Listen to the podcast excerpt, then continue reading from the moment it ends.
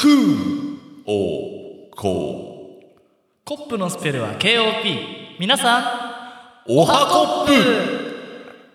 はい。ね。前回の後編ですけど。はい。ついてきてますかね？今ね聞いてる方はいい人です。それでね後編から聞いちゃった方もいるかもしれない、そうだね。うん。その方はねちょっとネタバレになっちゃうんで前半。直ちに今再生を止めて一個前の 回を聞いてください。まあね前後半として話がつながってるかはちょっと定かじゃないんですけど。いやちゃんと前半に伏線がね、確か。確かね。まあ、ないっすけどそういうのは。でもあのやっぱこう1時間でだれないようにうん。こう前後半で分けてね、そうだね、うん、で1週間話忘れちゃったなと思ったら前半に戻ってね。そうだね、うん、そしたらだって僕らは昨日話してね。そうですね。でちょっと長いから今日ぜオープニングとエンディング撮ろうっつって今撮ってるんですけど、忘れてますからねもう。もう何話したか覚えてないこれあれだからね。あの、オープニング撮ってるけどな何の話したオープニングだかイメージちょっと分かってる触れないからね。えーっとこういう話をするんでねちょっとそこに注目して聞いてくださいみたいなことが。何の話したっけね本当にね、うん。まあ時間とねそのなんかあり方みたいなものがねそっか。ちょっといろいろ胸に詰まってたものがうん。溢れ出ちゃったところがあってね。そうだね、うん。まあちょっとこの後何話してるかちょっと分かんないですけど。うん、わかんないですけど、まあ、ぜひね、後編も聞いていただいて、はいで、後編のね、エンディングは、あの、1時間喋りきってよく聞いてくれましたか出てますけど、そうだね。それはまあ残しといてね。はい。今回のこう、シーズン7は、はい。35分、45分ぐらいはい。で、サクッと聞けるのが、まあ、コンセプトでして、はい。それをね、守る形で、そうですね。うん。はい、それではじゃあ、始めていきましょうではないね。聞いていただきましょうだね。聞いてください。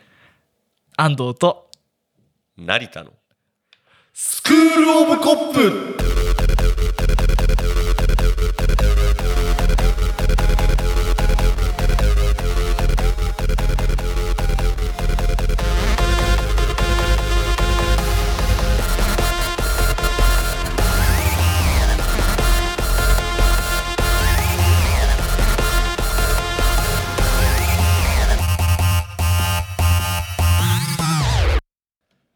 成田の話。いやちょっとねアリーナにしたけど、うん。ちょっとアリーナっぽいこと言えなかった。じゃあ M- MC みたいにね。はい。あの、急に曲の間みたいなね。そうね。まあさっきねあの価格の話が出てきましたけど。ちょっとね、あの、暖房止めるタイミング忘れてね、ちょっと暑くなってってね、やっと今涼んでからのスタートで。そうですね。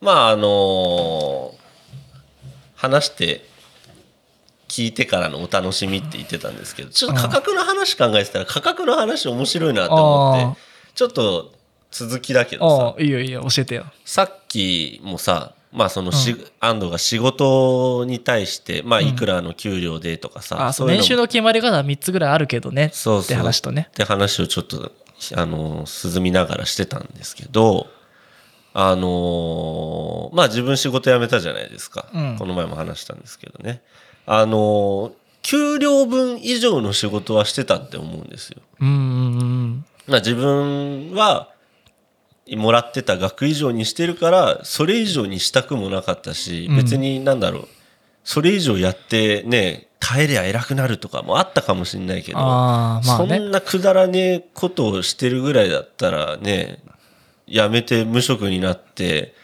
なんか無職だけどさでもいいやって思って、うん。まあ、だからね、ふ不当な値段をつけられて働くぐらいだったら自分で値段をつけて働きに行きたいっていうのはあるよね。なんか勝手に価値下げられてる気がしてうん。そんなくだらねえことをしてられるかって思ったのもあるし別になんかもらってる給料でうん。生活はもちろんできるし、ね無職より給料はいいんだけどさ。それこそまたおねオプチュニティコストだよね、うん。それで失ったものとねうん。バランス考えたら違ったわけだからね、そうだね、うん、だってそれで成田を失ったわけだからねその会社はね、ね。もっと払ってりゃあれだったかもしれないし。まあねそういうのもあったかもしれないし。うん、なんかね時間の拘束と精神的なものもそうだな、そうだね、うん。まあ。いくら金積まれてもそれは我慢できませんっていうのもあるじゃん、うん。うん。まあ企業はそういうことを考えるべきともね別にこっちから言わないけどさ、でも今やっぱ時代の流れというか、うん。やっぱ結構あの俺の大学とかうん。で卒業して本当の外資とかに入るとすんげえ値段高いとことかうん。金融とかあんのね。うん。いきなり1年目から1000万超えるみたいな。うん。でもそれってもうなんかメジャーリーガーじゃないけどうん。プロスペクトみたいなのを集めてうん。でもにもう2年目とか3年目ないですみたいなのが多くてだから本当にメジャーリーガーだよね。ね。1000万の仕事ができなければまあ1年目は1000万払うけどうん。もう次は契約ないですみたいな。サバイバル感あるよね。いや俺もそうあるべきだと思うんだよね。うん。なんだろう仕事ってさそれこそメジャーリーガー野球選手じゃないけどさ。野球選手もね年俸があってそうねそうそう、ん。別にまあ年俸じゃないにしてもさあのどんだけ活躍できんのに対してじゃあこんぐらい払いますよっていううん。ものであってほしいなって思うしそれによって結局なんか給料でねまあこんだけしかやらないからこんだけもらえりゃいいですよっていう逆にあるかもしれないけど。だから固定とかそれこそ今、昔のその年功序列とかだと、うん。役職と年齢とかで大体まあ年収が計算できて、うん。まあ、あと景気とかでボーナスがどんぐらいつくみたいなのができるから、まあ、うん安定と、まあ、ライフプランを立ちやすいよね。そうだよね。あと2年で、まあ、こんぐらいの値段だから家のローンもこうでみたいな、うんまあ、それがこうまあうまくいってただけは経済的に上がっどんどんみんなが上がってくっていう気持ちであればそれでいいし、うんなんだろうみんながまあいい子で真面目で、まあこのまま世界がこうあればいいよねみたいな気持ちでいられればうん。それでよかったかもしれないけど、そうだね。やっぱこう野心的なものがあったりとか、うん。もっと頑張りたいけど頑張ってもあんま意味ないなっていうまあ社会主義共産主義的なね、うん。気持ちだとやっぱこうなかなかうまくいかないよね。そうだね。ん。いやその不結当に評価果されてるもん。俺みたいな人が生まれるわけでさ仕事辞めました無職です、ただ俺はまああの放送でまだ言ってないけどあの今後アルバイトをしようと思ってるって話をね、そう。であの最低限必要なものは稼いででそれでそれ以外の時間は自由に使えるからそれでじゃあ最近だったら絵描いてますよとかさ、うん。まあ、あとは安藤といろいろ活動したりだとか、うん、でフェスもできたしね。そうそうそう。でそれで何か別の生産ができりゃまたそっちが利益になるかもしれないし、うん。まあアルバイト代しか入ってこないかもしれないし、とかいろいろあるわけじゃん。なんかそれこそさ、ポートフォリオじゃないけど、確実に得られるキャッシュフローそれこそうん。ね、1時間働いて1000円、うん。まあ仕事失敗しても1000円もらえるわけじゃん、うん。アルバイトとかそう。で例えばなんか案件もらって3000円で何かするとかだと、うん。1回入ってきてちょっと君とはもう仕事しませんって言われたらうん。1回で3000円終わりだけど、そうだね。なんかそれをさリスクと、まあ、固定と、うん。を合わせて、まあ、い全部のいくらっていうのうん。も全然ありな、まあ、世の中かなっつうかもうこういうふうになっていくのかなって、まあね。いわゆるジョブ型の雇用みたいなのも最近言われてるけど、ただジョブができる人間、うん。その仕事に値段がつく仕事ができる人ってうん。あちょっと待ってね。あ大丈夫だ。今 GarageBand がなんかやべえってなったから。びっくりした。うん、今全部消えたかと思ったもん。保存しますかみたいにな。よかったよかった。まあなかなか少ないんよね、うん。やっぱチームプレーで回ってる会社っていうのもあるし、うん。なんだろう。まあ頑張りを評価してもらえないのも辛いよね、うん。成果主義すぎるのもやっぱちょっと競争が強すぎてさ、まあね。それも辛いじゃまあね。ん、う。ん、だからこうどういう社会システムが必要かなって話にはなってくるけどなんかいいとこ悪いところを考えてやっていかなきゃダメだよねそうだね。まあそういう決まりだからこれでいいでしょって感じで向こうが雇ってきたらやっぱうん。揉めちゃうしさどちらかというとさ、まあ俺も、うんじゃあ前の今辞めた会社なんかは、うんこんだけやればこんだけもらえますよっていう条件で入ったわけよ。うんでいざ入りました。うん。こんだけやればこんだけもらえますよって土俵から外されました。いやいやいやみたいな。言ってること違うじゃん。言ってること違うじゃねえかようん。ってなるわけじゃん。で結局ちょっと辞める時期逃してあコロナかみたいなああだこうでしたけどうん。いけんなみたいな感じで辞めたけど、うん。それはもう広告と違うんだもんね。そうあなたこうなったらこうなりますよって言って 言ってみたら。俺じゃあこんぐらいやるからって言って入ったのに結局そこの土俵から降ろされりゃさ話が違うなってなるそれおかしいよね。だピッチャーやれるって入ったのにねショートかよみたいになっちゃう。そう、ん。だから計画とも違うしであればね、アルバイトってさこれだけ働けばこれだけもらえるし、っていうのがもうある意味決まってるわけだし、うん。でなんつうんだろう。生産性を求められないって言ったらちょっとまあ言い方悪いかもしれないけどさ。極端な話で入ればいいんだからねその時間ね。いくら怒られよそうそうそう。あ1時間経ったんでそうだね。お時給の方みたいな。で別にあのなんつうんだろう。もうちょっとじゃあこの会社のためにこうやってやろうとかってまあ、うん。正社員に比べりゃそういう考えも少なくても済むかもしれないし、まあ責任が少ないしね。まあそうだね、うん。ちょっと自分がじゃあこれからアルバイトするにあたってそういう気持ちでやっていいのかどうかっていうのもあるけどただそこがまあアルバイトのメリットかもしれないし、うん。まあみんながどの程度のスタンスでそのアルバイトに挑んでくるか分かんないけど俺はその程度な気持ちでしかうんやろうとは思ってないし、でそうするとじゃあ時間がね朝から、まあ、夕方から働き始めるんですけど、うん。だいたいじゃあ夕方まで開くな絵描けんなとうか、ん。なんかいろいろできんなとかさ思うとまあそこでじゃあねまた違う仕事ができるなとかうん。いろいろ考えられるからさすごいやっぱうん。なんかまあ一個のことにさ、うん。それこそね部活やってる時はずっと部活やってうん。部活のことしか考えられないっていうのもあるけど、うん。なんかやっぱ人生長いというか、うん。ポッドキャストやる時間があれば他のことする時間もあってなんかうん。いろんななんか余暇がそれこそ余裕じゃないけど、うん。余裕があるところからじゃないとこうなんか新しいことを始められたりとか、うん。何か挑戦することもできないし、うん。まあ、それこそね融資とか借りて、うんやっぱお金が資本がないとできないこともいろいまあろあるだろうし、うんなんかそういうのが得られるっていうのはいいことだよね。そうだね、うん。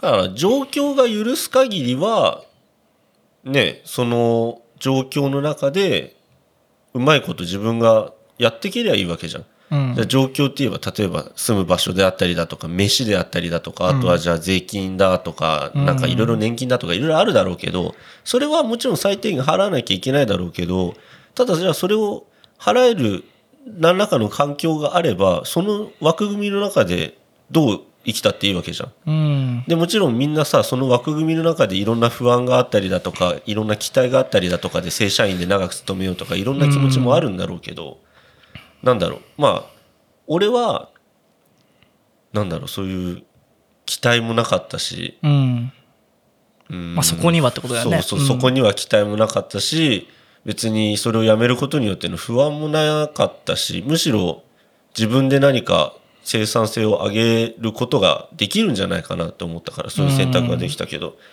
まあ楽しみだよねこれから。いろそういろだよねできるなとも思うし。なんかうん。それこそさっきの価格の決め方じゃないけど、うん。なんか今まであったね。うん。働き方とか、うん。まあ生き方、うん。こうこの時にマイホームを得てみたいな、うん。なんかそういうものもさまあもう続けるのも大変になってきてるし、うん。なんかもっと新しいものがあってもいいのかなって、うん。それこそ今ラジオとかもさうん。こうやってほとんど簡単にできるわけだし、うん。なんか働き方とかさっきの、まあ、4コマね。うん。4コマとかもさ簡単に作ってうん。人に見てもらうこともできるわけじゃん、うん。昔だったらやっぱ出版社に持ってってさこれを見てくださいって言って言わないと人に届かなかったし、なんかどんどん社会が変わっていくんだから、うん。なんかいろんな価値観のねあり方もあっていいのかなと思うし、ね。うん。まあそういうふうなロールモデルになれたらいいんじゃないですかね。ね。本当に困ったらさ例えば今我々は神奈川県にいますよってあるけど、家賃高えじゃんとかさ、うん。アルバイト代だけじゃ家賃しか稼げませんよとかいろいろあるかもしれないけどさ、田舎に行きゃさ家賃1万5千とか2万とかのさくっそボロ物件とかがあるわけじゃん、うんらそういうところに住みますとかさ飯も安くなるしな。そうそう、で飯はもうどうにかこうにかさ、うん。なんか食いつなげるじゃんどうにか、うん。であとはじゃあ他に稼ぐ手段としてとかいろいろああだこうだやってたらさ死にやしねえからさ。そうもうそのレベルまで人類は来たから、うん。なんかさ廃棄されてるもの食ってればいいみたいなのがあるもんね。今ね廃棄されてる食料も多いし、ねえ、うん。だから例えば農家にあれもうさこれ収穫終わったやつのところに生えてるやつとかもらっていいですか？とか声かけることだってできるキャベツこれもう収穫終わりましたよね。ってまだなんか出てるのこれもらっていいですか？みたいなさ。とかも最悪困りゃもう小じきみたいなことだってできるわけだからさ。そなんかお金とかの価値ビットコインとかじゃないけど、うん。新しいもう本当に物々交換とか、うん。対価としてのものっていうのも、うん。なんか今後ありなのかなって、うん。なんかここ直しといたんでって言ったら「おおじゃあキャベツあげるよ」とかさ、うん。なんかそういうこ地域コミュニティみたいなのがどんどん出来上がってっても面白いのかなって。そうだね、うん。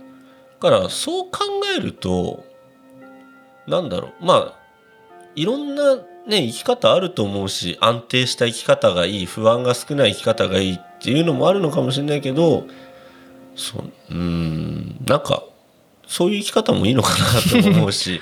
まあね生き方それぞれだしなんだろう、うん。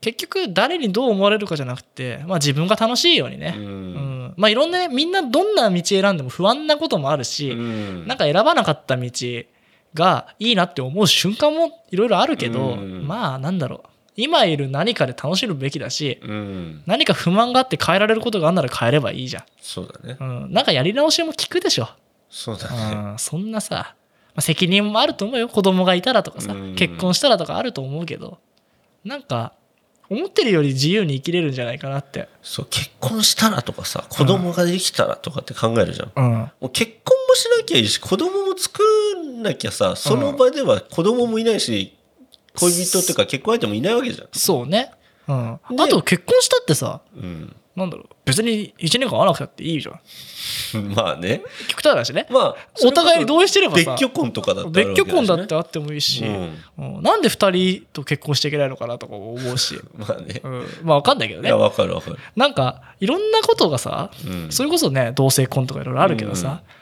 なんかそんな枠にはまって考える必要ってあるのだろうかっていう。うん、もっとい楽しい世の中ってあるし子供なんてみんなで育てりゃいいじゃん。だねからその俺の昔考えた言ってたから言ってた村計画っていうのはそれだよね、うん。子供なんてみんなで育てた方がいいに決まってるし、うん。飯もカレー一気に作ってカレー食わせた方が楽だよそしたらもっとまあそれが保育所とかなんだけどね、まあそうだね。うん、ただサービスに対して対価でお金払うっていうよりかは、うん。まあコミュニティに人が参加してその中での役割を果たすことによって、うん。まあ飯だったり対価を得るみたいな、まあ、社会主義だけど思うよ。あの一時期それ家族っていうので家族っていう枠組みの中で考えたことがあって大体さ結婚したらさ、まあそのまあ、自分が結婚しましたって言ったらじゃあ奥さんと俺と、うん。で子供ができたら奥さんと俺と子供と3人で住む、まあ、3人なりうん。4人なり子供ができたらあるだろうけど。っていうのが一般的ではあるじゃん。うん。たださ結婚しても親元を離れない、まあ、長男とかそういうパターンあるかもしれないけどさ、そういうのが当たり前にあってもいいと思うんだよね。そうだよね。田舎とかだとそういうのあるじゃん。うん。だしなんだろう。極端な話さうん。近くで住んでたらさ、うん。週末はそっちの家でみたいなうん。風に過ごしてもいいわけじゃん、そうだね。あご飯もさみんなで食べた方が美味しいしうんいろんなもの作れるから、うんじゃあ週末はうちで食べようよみたいな。感じでもいいしまあ家族の中の役割もそうだし、うん。まあねさっきも話したけどさお母さん食堂が荒れたとかあさあ、そうだね。まあ、それでああだこうだ俺は言わないけどさ、うんお母さんと一緒もどうなるんだとかさ、そうだね。お母さんっていうねお俺がお母さんだよって言ってもいいわけじゃん、う極端な話お母さん像とかさ母のものっていうのもあるから別にそのネーミングはいいんじゃないと思うけど、うん。なんか俺が飯作って女の子が働いてきてなんか俺がずっと家にいてもいいじゃんと思うしなんかまあそういうモデルになれたらいいね。スクール・オブ・コンプがね。そうだね。うん。なんかその家族が、じゃあ、うーんと、じゃあ家族、うん、家族っていうか親たちと一緒に住むのだっていいじゃんっていう思ったきっかけじゃないけどさ、うん。なんか例えばさ、年取るとさ、うん年取ってから働くって大変ってよく言うじゃん。うんうん例えばじゃあじいさんばあさんとかって、うんもう何何歳以下あ以上はもう働けませんよとかってよくあるっていうじゃん。でさなんだろう別にじゃあその年取った人が無理くり働かなくても例えばじゃあ俺であったりじゃあ俺が今後じゃあ結婚しするかもしれない人とかさ、が若いうちに働き手であってでじゃあ子供どうすんのうんいいじゃん親いいんだから親に親に面倒見てもらってそうそうそうそう。でそれがまあ昔の家の形だったんだからね。だからそんなものがさ今別にあったっておかしくないわけだしさ役割分担っていう、まあ、会社もそうだし家族もそうだけど役割分担っていうのをさうん。すりゃさ、いや自分の手で育てたいとかさそんなん別にいや気持ちはわかる。じゃうん。あそうするようにじゃあそれで考えればいいわけだしそうでなければ一番なんだろう生産性が生まれてみんなが幸せにかあの働ける働けるっていうか生活できるように、うん。そういう役割分担をすればさ例えば若い人がじゃあ他にね俺に兄弟がじゃあ2人3人といたらさ、うん。3人の家族プラスじゃあ夫婦夫婦夫婦って言ったらうん。6人は働き手がいて、うん。でなおかつえー親父母がいてで父母はじゃあ赤ちゃん係ねとかって言って、うん。でそういう役割分担もできてるわけですさ。私なんか生きる意味が老人とかにも与えられるじゃん、ねなんか俺が昔その社会政策的な話でうん。提言みたいなのを書くときにしたのは、うん。老人ホームと託児所を一緒にして、老人を面倒見させて、うん。で老人の面倒を役割として仕事をすれば、うん。まあ、保育士の少なさもうん。補えるし、まあなんだろう。本当に介護が必要な人だと困っちゃうけど、うん。なんかさなんか介護だけとかだと、うん今までバリバリやってきた人ほどさ、うんなんか人間の尊厳みたいなのがなくなっていくじゃん。そうだね。なんかやっぱ頼られて、うん。でこっちも何かしてお返しに何かもらうみたいなのっうんてやっぱこう生きていく上で必要なシステムというかそうだね。なんかそこに生きる意味みたいのがあって、うん。一緒でみんなでね、うん。ちっちゃい子に昔のことを教えるとかさ、うん。なんかちっちゃい頃あったじゃんそういうの、あったね。ちょっと老人との関わり合いみたいな。そうだね。なんかそういう風にしていけばまああれだよ。政策的に考えれば、うん。もう老人問題子供問題も全部解決できるし。まあ教えれることだって絶対あるはずじゃん、ね。今の俺たちみたいな世代がお父さんお母さんになるよりは、うん。なんかそういう仕組みをねもうちょっとできていけばいいのになって。すごいいいねそれね。そう。結局そうだよね。託児所が今混み合ってて入れない人がいます、でうんうん。じいさんばあさんだってまあ溢れ返ってます。そうそうそう。れを合致して、うん。まあいいいいねそれね。そう。でやっぱ若い子の話とかしてればさ、うんボケも減ってくし、ね。なんかお互いに相互的に見守れるじゃん。うん。でやっぱそれが市がやるとかだと難しいから、うん。なんか本当に地域的な感じで、うん。まあ、村だったりでやっていくとか、そういうのをやっていけばなんかさ怖いジジジジバババアみたいなのがさ地域でいたりとかしたじゃん、うん。ただまあもう今話しかけたら問題になっちゃったりとかさ、うんそうだね。もうこんなシャツ出してとか言われたりとかさ、うんそういうのもできない事態だからさ、うん。なんかそういう関わり方みたいなのをもうちょっと考えていけばさ、ね。子供できたって安心ちゃっていうかさ、うん。自分だけじゃなくてこう村で育てるみたいな。そうだね。それがこう昭和的じゃなくて、うん。なんかね村でこうのけ者にされたら生きていくの辛いとかもうん。問題だけど、なんかもっと自由な新しい枠組みでそういう昭和的なうん。昔の家族的なものが受け入れられたらいいかなって、うん。特に、うん、俺のじいちゃんばあちゃんとか、うん。まあ親とか見ても俺も一人っ子だし、うん。昔のシステムじゃきついよね。俺が両親とも支えなきゃいけないし、でじいちゃんばあちゃんもそうかみたいな、うん。とかになってったら困るし、うん。で結婚した相手も一人っ子とかだったらさ、うん。もう二人一人二人で4人だし、うん。なんかいろいろね年金の話とかもねもう財政的に無理だみたいな話もあるからね。そうなんか転換期かなって思うよ。本当なんだろう。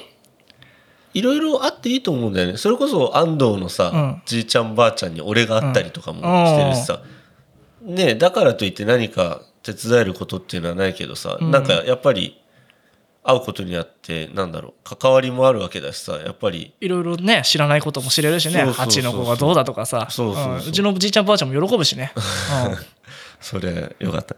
なんかだからそういういろんな関わりっていうのが別にね他人のじいちゃんばあちゃんだから関わりがないとかじゃなくてさ、うん。それが関わりあったところで別にそれはいいことだと思うし俺の知識教知識的なこうなんだろう好奇心も満たされるしね、なんか俺知らんじいさんばあさんのいるとこに行ったりとかしたの？外国の時とかも、うん。なんか昔はわしはみたいな話聞くのも面白いわけじゃん、そうだね。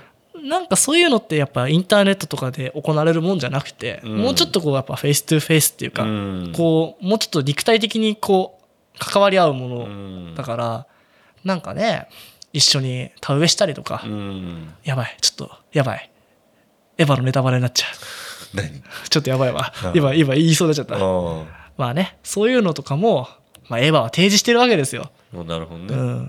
うん、そういうね生き方のうん。リデザインじゃないけどねしてけれたらいいかもね。いいね。ここは俺たちがね路頭に迷う可能性もね十分あるんですけどね。そうだね。ただね路頭に迷ったところで支え合える世の中にならないかなって保険かけとくんじゃねえよ。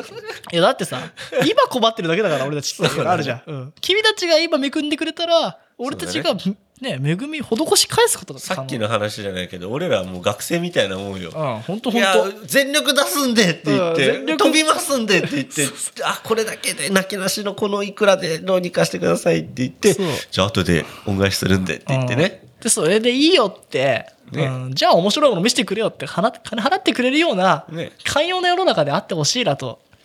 な、ん。必死に飛んで必死に小銭。チャリチャリチャリあ待ってください。リュックに繊維が入ってたかもしれない。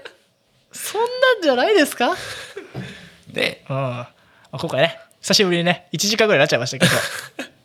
まあたまにはちょっと俺もたまにはね。熱く話しちゃったし。うん。いい話だったと思う。うん。またねこういうのをねちゃんとこう分かりやすくノートにまとめたりとかねうん。しようかなと思ってるんで。うん。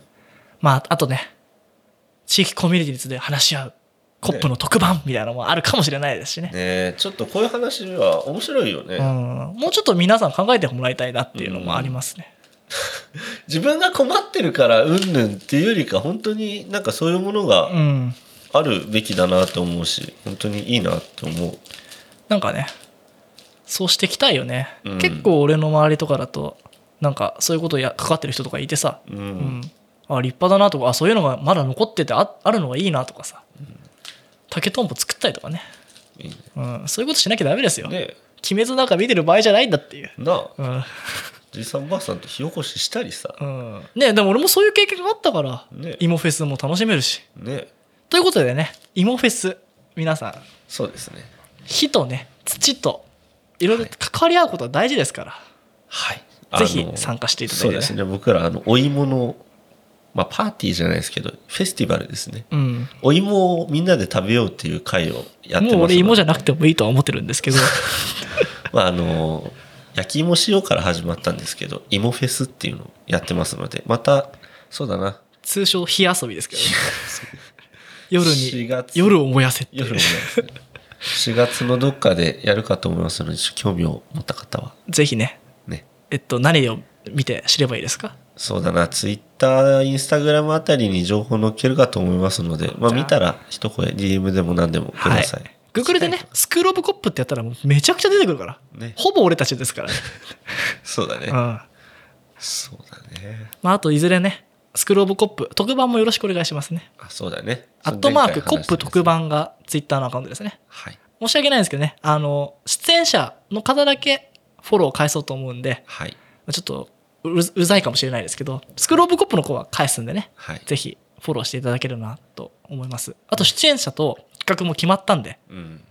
あともうね今週撮りますんで第そうですね。1回を、まあ、お楽しみにということでじゃあ終わりますか、はいっぱいで締めますよ。はい。せーの。ごっぱい